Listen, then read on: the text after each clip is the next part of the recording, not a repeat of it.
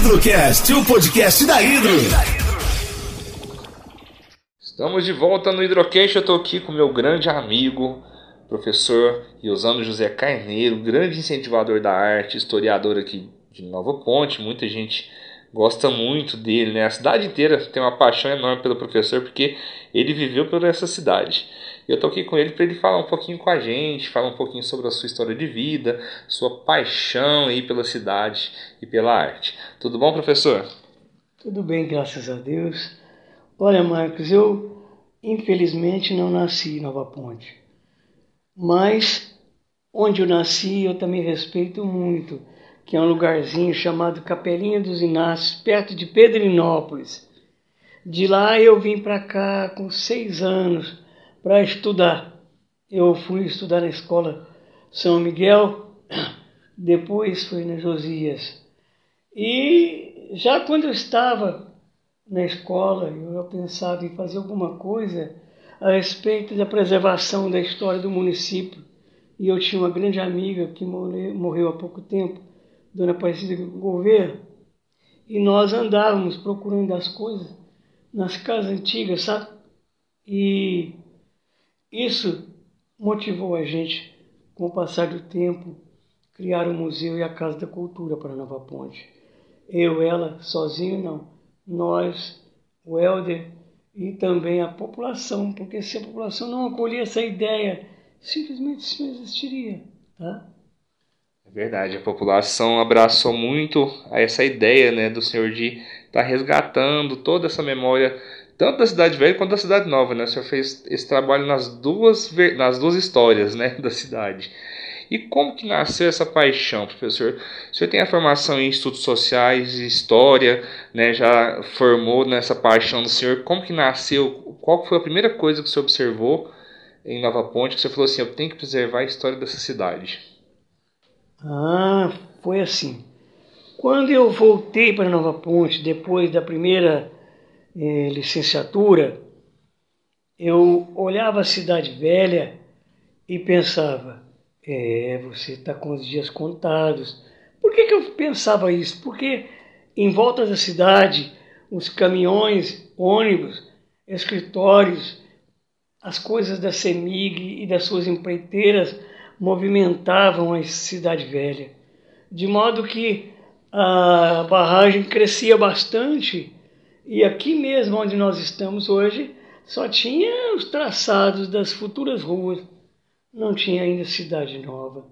Eu pensava, nós temos que correr, porque nós temos que fazer uma luta hercúlea contra o tempo, uma vez que se nós demorarmos já será tarde demais. Aí eu, mas a dona Aparecida Gouveia, entramos em contato com o professor Gerson e os vereadores da época da Cidade Velha. Fizemos uma lei, a Lei 977, e essa lei criou o Museu da Cidade.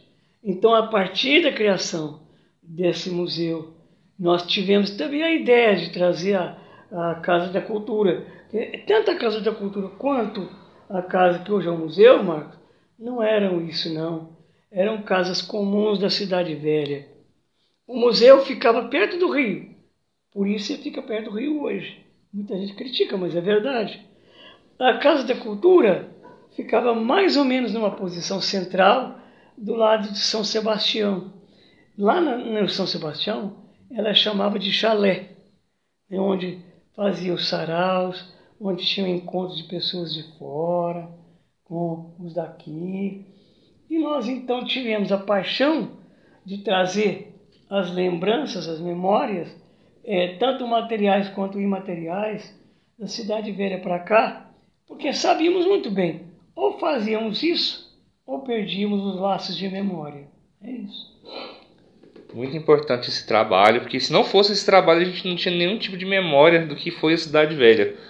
Hoje, as crianças das cidades, os adolescentes, não têm ideia do que aconteceu. E por conta desse resgate que o senhor e a senhora Aparecida Gouveia fizeram, a gente tem condições hoje de explicar para as pessoas que vão na Casa da Cultura, que vão no museu, como que era né, a Cidade Velha. E fala para a gente um pouquinho das suas maiores paixões e da Cidade Velha, o que, que era mais interessante para o senhor ali na Cidade Velha? O que eu achava mais interessante da Cidade Velha não era tanto as coisas materiais, os prédios, né, as casas, as igrejas. Isso era importante? Claro que era. Mas existiam outras coisas, bens imateriais. Lá haviam coisas que aqui em Nova Ponte não tem mais. Por exemplo, a gente fazia brincadeiras de roda na Cidade Velha, na Rua Sacramento, porque lá era uma rua de terra e era mais plana do que as outras. A gente juntava a meninada à tarde e ia fazer essas cantorias, brincadeiras de roda. A gente brincava de peão, a gente brincava de troll na rua. Ora, a gente é, tinha muito que trazer para cá. Não só essa questão de bens imateriais que nós trouxemos em forma de escrita, em forma de poesias, dos livros que hoje são da academia de no, nossa cidade, mas principalmente é, nós resolvemos fotografar e filmar a cidade velha para que nós pudéssemos então é, trazer um pouquinho do que ela era para cá. Aqui na nossa casa você pode perceber muita coisa que relembra a cidade velha todas as telas que eu fiz, que estão expostas aqui nas paredes, elas retratam um pouquinho da Cidade Velha. Por quê? Porque é um pouco do meu laço. É a minha história que está também junto com a história da cidade. Se um acaba, né? não tem graça preservar a outra.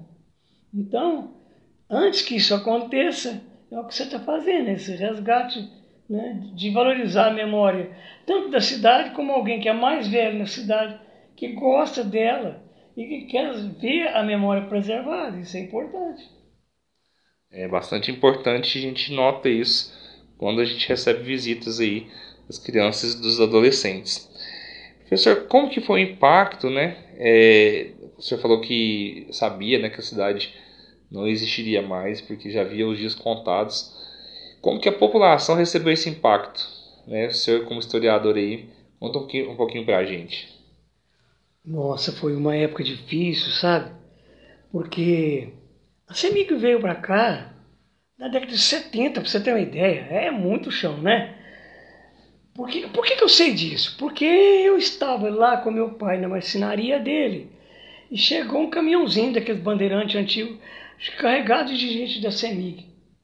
E eles encomendaram para meu pai um monte de caixotes de madeira. Eram mais de 100 caixotes. Aí o um menino curioso, perguntei para o senhor assim, escuta, para que esse tanto de caixote? Aí para a gente colocar pedra, e eu achei graça demais daquilo, falei, mas graça, tem que carregar um tantão de pedra. Eu falei assim, essas pedras vão ser tiradas daqui do rio, levadas para Belo Horizonte, um laboratório, para a gente estar tá sabendo se Nova Ponte vai ou não sediar uma barragem. Ah, e dali para cá, Marcos, com o passar do tempo, a gente via fervilhar na cidade os caminhões, os carros da CEMIG e suas empreiteiras. Quando é, foi assim, na década de 90, o Padre Júnior, é, o Padre Júnior, não só ele, mas alguns vereadores, eu e a Aparecida também, modéstia à parte, nós começamos a ficar incomodados. Falei, gente, a cidade lá em cima não tem nada, só, só tem traçado de rua e aqui embaixo a hidrelétrica já está crescendo demais. Vamos chamar o povo.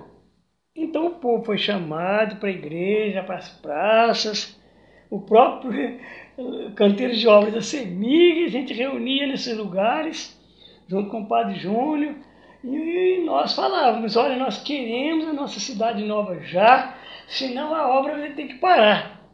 Esse era o lema nosso, cidade nova já, senão vai ter que parar. E aquilo ali é o seguinte, nós fazíamos muito documento e mandava para Belo Horizonte, é, nós fazíamos reuniões nas igrejas, no salão paroquial, na Câmara, para quê? Para que a cidade viesse para cá com alguns bens culturais que pudesse estar preservando a nossa história.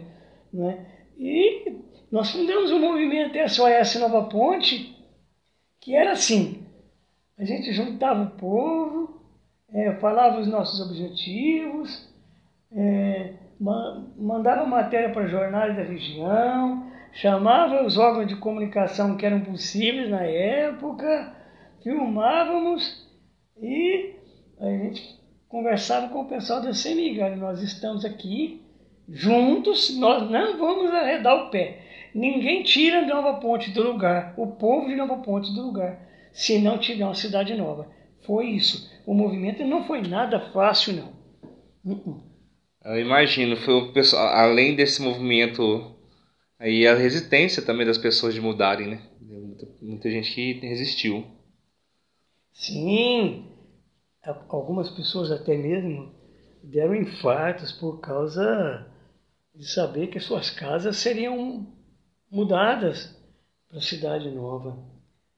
Pessoas que tinham lá aqueles casarões antigos, como esses que você vê aqui nos desenhos, pensavam: meu Deus, eu tenho aqui não uma casa, mas eu tenho uma casa onde morou meus pais, os meus avós, onde tinha uma vendinha na frente, onde eu trabalhava com meus filhos. E agora na cidade nova, o que eu terei? Meus filhos irão embora para outras cidades, eu irei ficar vivo ou eu vou morrer antes? Muitos morreram antes. Então não foi nada fácil, não. Teve resistência sim. Muita gente não queria vir embora porque achava que era uma aberração. Mudar uma cidade centenária para um lugar que só tinha cascalho, como nós falamos na época. Uma cidade que tem pés de manga de jabuticaba, sabe? É, todo, goiaba e tudo mais. Agora lá em cima vai ter só é, cascalho. A gente falava assim, né? E o pessoal da não ia muito com a nossa cara, né? Porque nós batimos firme, sabe? Sério mesmo.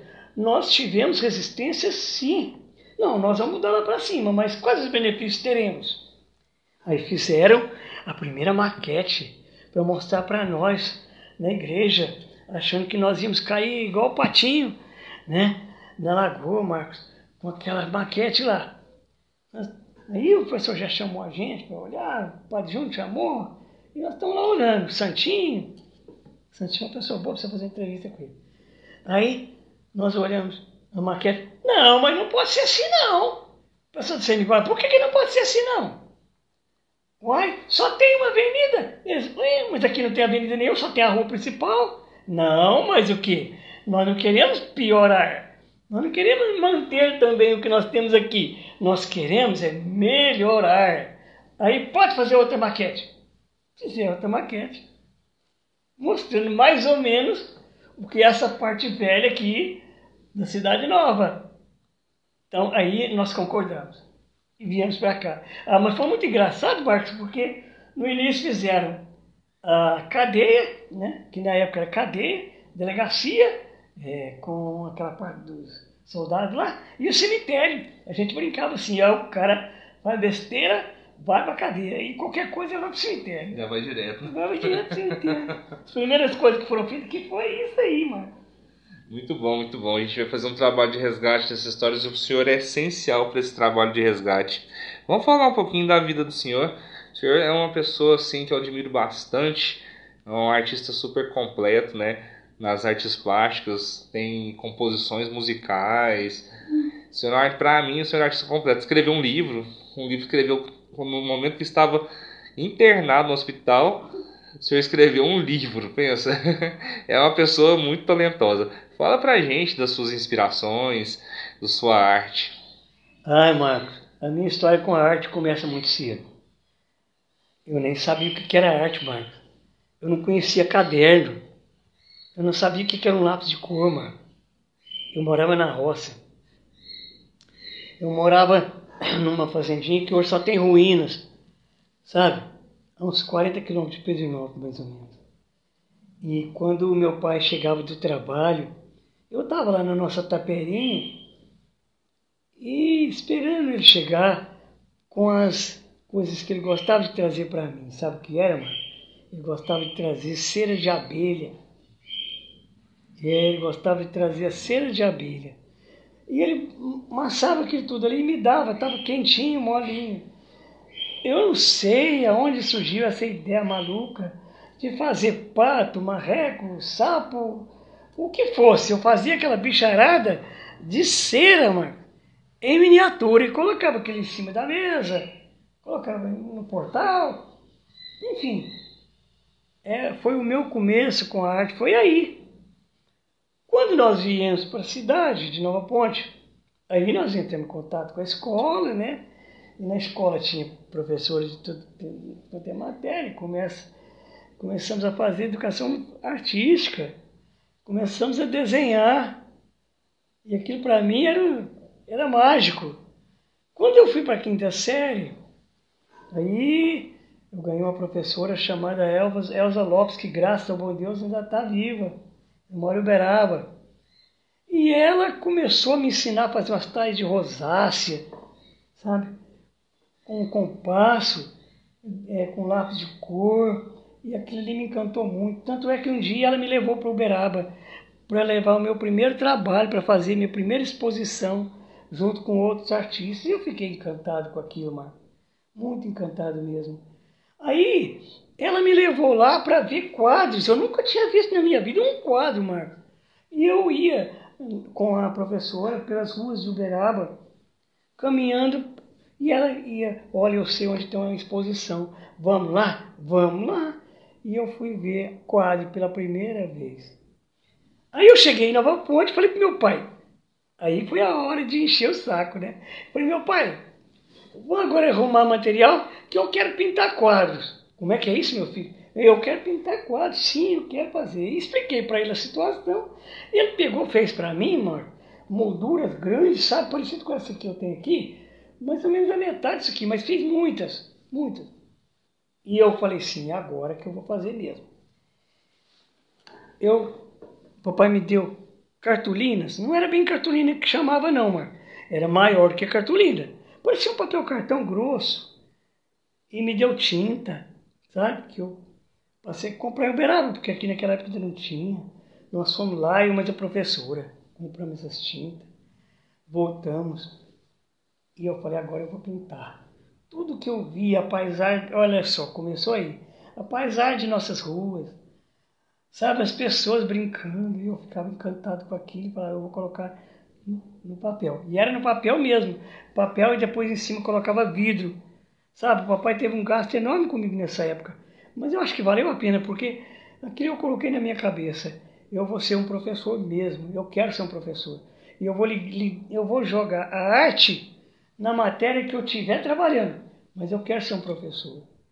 Aí, Marcos, com o passar do tempo, eu passei a participar de exposições com outras pessoas, em Brasília, Uberlândia, Uberaba, Pedrinópolis, e assim vai.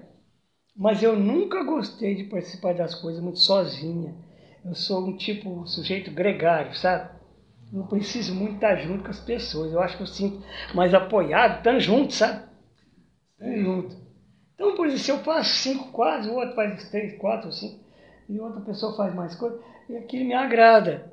Me agrada muito. Então é isso. Eu passei a pintar dessa forma, né? Escultura eu nunca tinha feito, a não ser em pedra sabão, que ainda temos alguns é, exemplares aqui. E pedra sabão que tinha na beirada do rio, hoje não tem mais não. Né? Mas a pintura começou aí. Eu era garoto, depois eu é, fui fazer trabalho de cera, depois eu fui desenhar na escola, a professora me levou para conhecer Uberaba. Lá em Uberaba eu entrei em contato com exposições de arte, voltei para Nova Ponte com muita vontade de fazer as coisas, meus pais me apoiaram, eu aprendi do jeito que eu quis, sabe? Eu aprendi da forma que eu achei legal fazer. Eu não faço trabalho, Marcos, é do tipo assim, você viu o objeto, você viu a pintura. Não, eu faço a minha pintura interpretativa, para que dá um pouquinho de trabalho para o cérebro de quem vê. Entendeu? Eu gosto de fazer assim. É um pouco de mistura de Carlos Bracher. Né? É, então eu tenho assim um pouco de mistura daquelas pessoas que eu sempre admirei é, na arte, que depois eu vim fazer estudo sozinho. Desde, desde garoto que eu descobri que tinha um livro de arte, aí eu quis ler, eu quis saber quem era. Né? Então, uma das pessoas que eu mais admiro, graças a Deus ele deve estar vivo, é o Carlos Bracher. Né? Ele Portinari, nossa, fora do Brasil, né? Na época do Renascimento, Michelangelo, Leonardo da Vinci, Botticelli e assim, vai, assim vai. Então eu, eu aprendi lendo, eu aprendi fazendo. Agora, houve uma época que, passando em Uberaba, eu mais a esposa, diante de uma escola chamada Balai de Artes, eu fiquei encantado de ver aquilo. Falei, Fátima, vamos lá? Ela disse, vamos.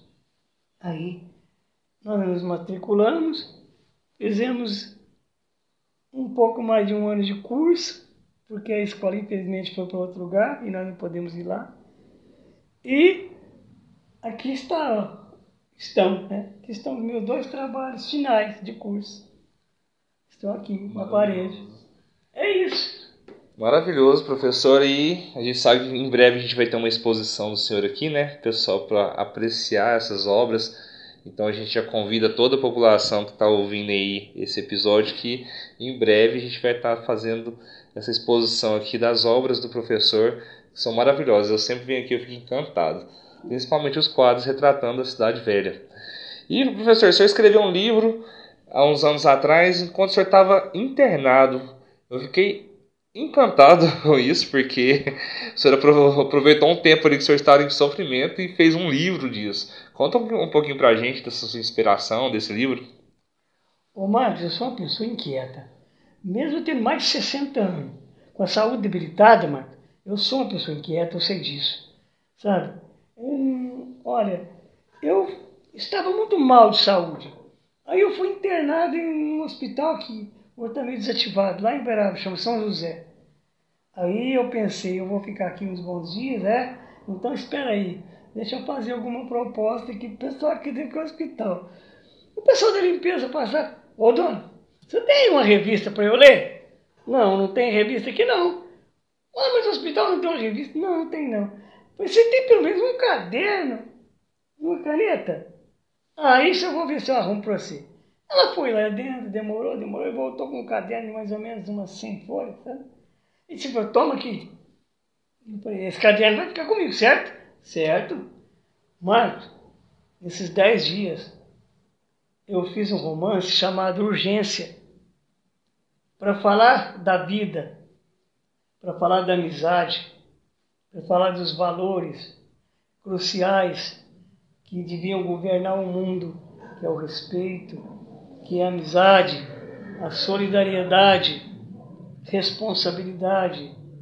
Essas coisas, mano, não devia ser luxo, não. Devia ser simplesmente comum. Ser honesto é comum. Todo mundo deveria ser, faz parte da vida. Então, nesses dias que, estávamos, que eu estava lá, eu passei a refletir sobre minha própria condição, mas falando do relacionamento que eu tinha na cidade, das minhas amizades, dos meus amores e tudo, mas mudando os nomes para não ferir ninguém, Marcos. Aquela história, Marcos, ela é uma história baseada na minha vida. É, na vida a gente muda um pouquinho o nome para não ninguém se identificar, né? Ninguém é. sair comprometido. E se chama urgência, por que urgência? Porque realmente, o que é urgente, Marcos, na vida da gente? É urgente ganhar muito dinheiro? É urgente ficar rico. É urgente ter um jatinho, ter fama, poder, glória. Essas coisas são tudo efêmeras, Marco. Para mim, o que realmente conta é amor familiar, amizade com os meus amigos.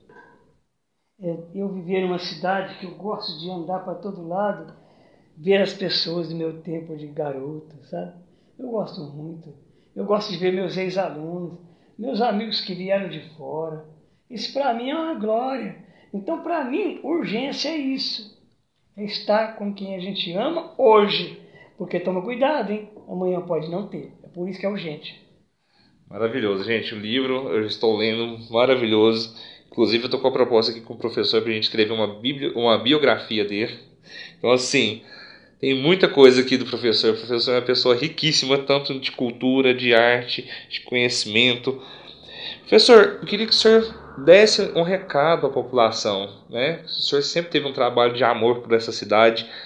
O que, que o senhor gostaria de falar hoje para a população de Nova Ponte?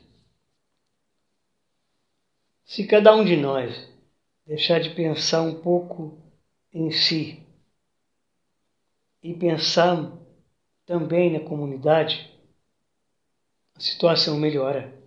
Porque é a somatória de esforços de cada pessoa é que faz crescer na educação, na saúde, em tudo.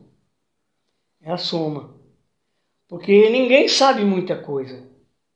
O que cada um sabe, soma-se. Aí o volume cresce de conhecimento e que esse conhecimento pode, com o passar do tempo, galgar novos espaços e ajudar a cidade a melhorar. Então, o que eu digo é isso. Puxa vida, deixe um pouquinho de pensar no seu próprio é, umbigo e passe a pensar também na sua comunidade. Doa um pouquinho daquilo que você sabe, sem pensar muito em retorno, sabe? Isso é importante, porque se cada um de nós fizer qualquer coisa, mas por trás está um interesse econômico, bom, então fica difícil, né? Pode ter o interesse econômico? Pode, porque as coisas custam, mas a gente não pode colocar isso em primeiro lugar, tá bom? Muito bom. E para a arte, professor? O senhor sempre foi o ícone cultural da arte aqui de Nova Ponte. Deixa uma, um recado aí para as pessoas, conscientizando do, do, poder da arte né, e da cultura na nossa cidade. Tudo começa com a palavra. Palavra. A junção de duas coisas. A pá, que o pedreiro usa para trabalhar. A lavra, que é de onde ele tira diamante. Então, cada um de nós, dando a sua parte, a cultura cresce, a história é preservada. No meu caso, o que, que eu ando fazendo? Eu ando preservando um acervo de mais de 100 peças sobre a Cidade Velha, sobre lugares que usavam determinados objetos que hoje não usam mais, nós estamos preservando isso aqui em caixotes feitos de madeira e vidro. E nós temos aqui uma coleção de quadros e uma coleção também de é, obras de artesanato em que eu pintei para minha esposa. Agora, eu ainda tenho muito projeto na vida e um deles é fomentar a arte através do teatro, que eu já fiz isso muitas vezes, mas desejo fazer mais eu tenho muitos roteiros escritos, precisando aí ó, de gente firme para poder encenar. Nós temos filmadoras que eu comprei e está quase desativada. Por quê? Porque não acha pessoas para a gente fazer um grupo, um grupo de cinema. Você fala, para que isso? Ora, porque tudo começa com a palavra. É a palavra que move o mundo nas suas diversas é, formas, nos seus diversos idiomas. Então, se nós valorizarmos a nossa cultura, ela vai se expandir. Sabe? Olha o cinema. Fez de Hollywood um dos lugares mais conhecidos do mundo. Bollywood na Índia também. Na Nigéria é outro polo de cinema na África. Então por que, que nós não podemos ter o nosso polo de cinema? Oi, Osama, mas que pretensão. Claro, por que não? Quem não pensa grande, cai numa pequena pedra. Então eu penso grande sim. Eu penso que ainda podemos juntar, Marcos, e fazer muita coisa para a nossa cidade ser lembrada com o tempo, lembrada lá fora. Porque a cidade velha tem muita coisa que se nós formos conversar, com o tempo você vai ver, eu vou te mostrar. Nova Ponte não era qualquer cidade não, viu? Embora ela tenha sido pequenina, mas ela foi um polo de arte fantástico. Tá? É uma cidade muito rica, né? Muito rica de arte. Tanto que eu cheguei aqui, conheci o senhor, eu fiquei encantado. O quanto o senhor é habilidoso nessas, em várias artes, né? não só uma. E a gente tem vários artistas aqui também que também são habilidosos. Então a gente tem uma arte. Eu sempre falei que aqui a gente tem uma cultura riquíssima em Nova Ponte. Sempre teve né, essa, essa cultura rica é, na cidade. Eu já trabalhei com. Eu trabalho com pintura, escultura, o artesanato junto com a minha esposa a música, eu tenho mais de 3.500 músicas escritas. Pode qualquer um dizer que isso é aberração, que isso é uma loucura. Tudo que eu falo eu tenho como mostrar. Eu tenho aqui no escritório mais de 3.500 músicas, mano. Algumas delas eu escrevi quando eu estava na escuridão. Fátima colocava meus dedos no caderno e dizia: Pode escrever. Então eu colocava o braço de um lado, o outro braço do outro lado e escrevia naquele espaço ali, sem estar enxergando nada, e eu tenho o caderno para te mostrar. Então, são mais de 3.500 músicas. Fora as músicas, a gente tem o cinema, né? Os filmes. Ao todo foram 13 filmes. Ah, mas eu fazia isso sozinho? Não. Eu fazia com alunos e ex-alunos. Foi isso, mano. A gente movimentou a cidade durante muito tempo. E não é agora que vai deixar cair, não. Eu tenho certeza que eu vou melhorar de saúde e nós vamos movimentar isso aqui. Tá bom? É, a gente vai fazer mais história aí para Novo Ponte, trazer mais coisas. Todos os alunos, os senhores, todos têm uma história de um teatro, de um vídeo, de um projeto cultural que participou com o senhor. Todas as pessoas que eu converso que estudaram com o senhor sempre tem uma lembrança de um filme, de um teatro que participaram. Então, assim, é realmente uma história riquíssima. E quem sabe a gente faz o convite para esses ex-alunos para a gente fazer algumas, alguns trabalhos ainda para resgatar a arte na cidade, hein? Que maravilha, Marcos. Eu fico vibrante com uma situação dessa, sabe? A gente tem força nova, de vontade de fazer as coisas. Se tiver de escrever roteiro, a gente escreve. Se tiver de sair filmando por aí, a gente sai, Marcos. Porque isso aí é importante, não só para nós como pessoas, mas para a nossa história, para a nossa cultura. Né? Aí eu topo fazer as coisas, eu topo.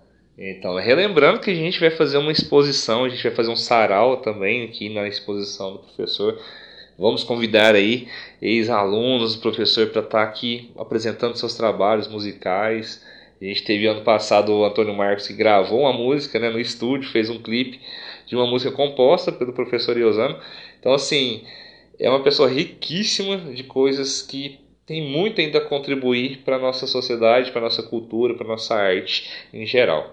Professor, já quer contar alguma coisa interessante, alguma coisa para o pessoal aqui que recentemente o senhor queria estar tá compartilhando com o pessoal que está ouvindo a gente? Eu vou contar uma história muito estranha para você ver como que eu sou um cara sortudo. Eu tinha menos de dois anos de idade e eu estava gripado e morava na roça. E coitado do meu pai, não tinha carro naquela época não, tinha só bicicleta, às vezes um cavalo. Mas então botaram eu dentro de uma carroça e nós fomos lá para Santa Juliana. Porque naquele tempo não tinha médico por aqui não, mas só tinha os farmacêuticos da família Goulart que moravam lá em Santa Juliana. E me levaram lá para fazer um tratamento, estava tudo bem. Quando íamos voltando numa descida, uma ladeira, mano. E um cavalo, eram dois cavalos. Um foi para lá, outro para cá, e a carroça no meio, e eu fui para frente da roda do, do negócio. E eu, nossa senhora, eu, tava, eu era bebê, uma criança praticamente, né? Eu não sabia o que, que ia acontecer, não, obviamente. Mas a minha família conta, sabe? Minha mãe não gosta de contar isso, não. Mas a minha tia conta, José não se sabe como que você sobreviveu. O seu rosto ficou todo deformado, a cabeça tinha buraco para todo lado, a costela quebrou, quebrou muita costela, sabe? E, e, eu fiquei daquele jeito durante os 40 dias, e todo mundo achando que eu tinha morrido e eu ressuscitei, sabe? Naquele tempo, não sei como é que falava, você era desacordado. Hoje falava que é, tem um nome. Inconsciente, coma. É isso, isso, eu estaria em coma. Acordei, né, como se diz, e daí pra cá, a minha mãe disse que eu virei um foguete, falei no instantinho, andei no instantinho, sabe?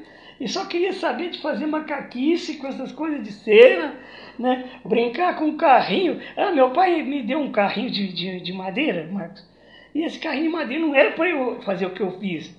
Não, eu pois eu arrumei um jeito de subir numa ladeira, entrei nesse carrinho e eu fui morrer abaixo, filho. A cacetada que me deu, disse que eu fiquei manchado muito tempo de tanta hematoma, sabe? Escondi o carrinho para meu pai não ver que eu tinha feito muita arte. Aí meu pai chegou à tarde de serviço e falou assim: cadê seu, seus, seus materiais de brinquedo? Eu falei: tá ali na minha caverna. O que, que é caverna? Ele foi e viu. Eu tinha feito um baita de um buraco e todo brinquedo meu que quebrava eu guardava escondido lá para poder não me bater. Então essa é uma historinha antiga que aconteceu comigo. Muito bom, muito bom. Uma história peculiar. A gente vai construir essa biografia do senhor, vai contar várias dessas histórias aí. Pode ter certeza que a gente vai começar a construir essa, essa biografia. O senhor tem muita história para contar, muita coisa. Inclusive, quando eu vim para Nova Ponte, eu fiz o trabalho sobre a, a vila, procurei o senhor justamente por isso, né, por causa desse trabalho sobre a vila. O senhor foi professor lá no Colégio Anchieta. Conta para a gente um pouquinho a respeito da vila, o surgimento da vila que Hoje, eu, essa semana eu fui falar com alguns alunos, eles nem imaginavam que a, como que surgiu né, a vila. Falavam muito da cidade velha, mas a vila eles achavam que sempre existiu ali. Marcos, a vila residencial, hoje chamado Parque das Árvores, surgiu antes da Cidade Nova. Por que antes? Década de 90, 90, 91, por aí, estava fazendo ela. Por que, que aconteceu isso? Porque as pessoas que vinham de fora para trabalhar na usina precisavam de lugar para serem amparados. Então fizeram a vila lá. E uma das impressões da administração naquela época era que nós teríamos muito problema de união, né? União não, é maneira de falar entre o povo da vila e o povo da cidade. Achávamos que, vamos dizer, literalmente, nós teríamos problema de violência, né? estupros, etc. Não, não, não, não. Olha, nós tivemos uma convivência muito pacífica. A vila foi feita, é, a maioria das casas, como casa de carregamento. Ou seja, terminou aquele serviço ali e leva para fora. Era de madeira, a maior parte das coisas, com eternite e tal. Mas eram casas muito bem feitas, mano. Então ali era divididinho. A parte dos trabalhadores mais braçais, dos médios, aqueles que tinham determinada formação, até chegar na área dos engenheiros, né, e tal. Muito bem. Houve uma época, Marcos, que a, a cidade nova então começou a ser feita, ah, e, e nós então começamos a frequentar a cidade de lá como se fosse parte da nossa cidade. Quanta amizade nós fizemos Ó, oh, foi uma época incrível, mano. Nós tivemos muita amizade, sabe? Pessoas de lá casaram com as de cá e vice-versa, sabe? Inclusive, minha, minha irmã casou, né, com... Minha irmã é casada, né, com o Ézio, né, minha irmã Lourdes é casada com o Ézio, por conta dessa questão. Meu pai era um dos trabalhadores da, da, da, da barragem, né, da usina, e nesse, nessa, a gente morar aqui, minha irmã conheceu o Ézio e casou, e por isso que eu estou aqui também, né? Porque é por causa desse vínculo ainda que a gente tem muito forte com a cidade. É. Olha, Marcos, é, uma vez eu estava aqui na escola e o doutor Rezende, que era o diretor de lá da, da escola Anchieta, mandou uma carta para mim, ficou sabendo de mim, não sei como. Ó, oh, professor, vai ter um concurso lá para professor da área de história. Você quer fazer parte? Fiquei assim, meu Deus do céu, eu já tenho dois períodos no colégio, como é que faz? Mas eu vou fazer, né? Não é uma missão besta, é simplesmente ampliar as amizades. Então, eu fiz o concurso e passei. E eu comecei a trabalhar naquilo lá. Aquela escola era um céu. Puxa vida.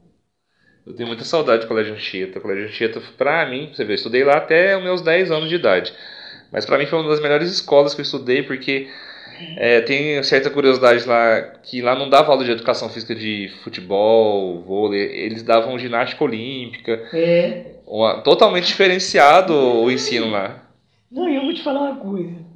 Minha cabeça de professor nunca foi muito certa, não, sabe? Eu sempre quis fazer as coisas de uma maneira que o aluno que aprende. Eu só sou o condutor do aprendizado. Então, eu, faz... ah, eu implantei o teatro lá. O teatro nós implantamos. Olha e só. foi uma beleza. Quantos ex-alunos devem lembrar disso lá? Né? Aí o, o doutor Rezende colocou um palco arrumadinho para nós, com toda a infraestrutura necessária, porque isso não faltava lá não. Tudo que a gente queria, eles arrumavam para nós. Então, para mim foi uma maravilha. Ó, eu dei aula desde os meninos da quarta série até a oitava série sabe? E eu ainda tenho amigos, eu creio que todos, né? Daquela época até hoje. Então, é isso. Então, eu lembro, é, tinha um palco, eu lembro, eu tenho bastante lembrança das atividades culturais, eu lembro que no final do ano fazia atividades culturais que a escola inteira apresentava, teatros, danças, é, é, tenho muita saudade com a gente. E quem está ouvindo, eu acredito que tem muita gente que morou na vila que vai ouvir esse, esse programa que eu vou estar tá divulgando também para o pessoal que morou lá. Vai sentir muita saudade também do que a gente está falando aqui. Né? Professor, para a gente encerrar aqui, o senhor quer falar mais algum recado, passar alguma informação? A gente vai fazer um novo episódio depois com o professor Eusano falando de mais coisas, mais curiosidades sobre a vida do professor, sobre seu trabalho. E lembrando, a gente tem a exposição dele que vai acontecer aqui na Casa de Pedra, que é onde é a residência do professor hoje. Então, queria que o senhor desse um recadinho aí pro pessoal, para as pessoas de Nova Ponte. Ah. Né? Olha, Marco, é, aquelas pessoas que gostam de arte, então, se quiser ter uma experiência visual interessante, vem aqui na minha casa. Eu tenho o maior prazer de receber meus alunos, ex-alunos, amigos de todo jeito. Eu deixei por último para mencionar uma coisa, Marco.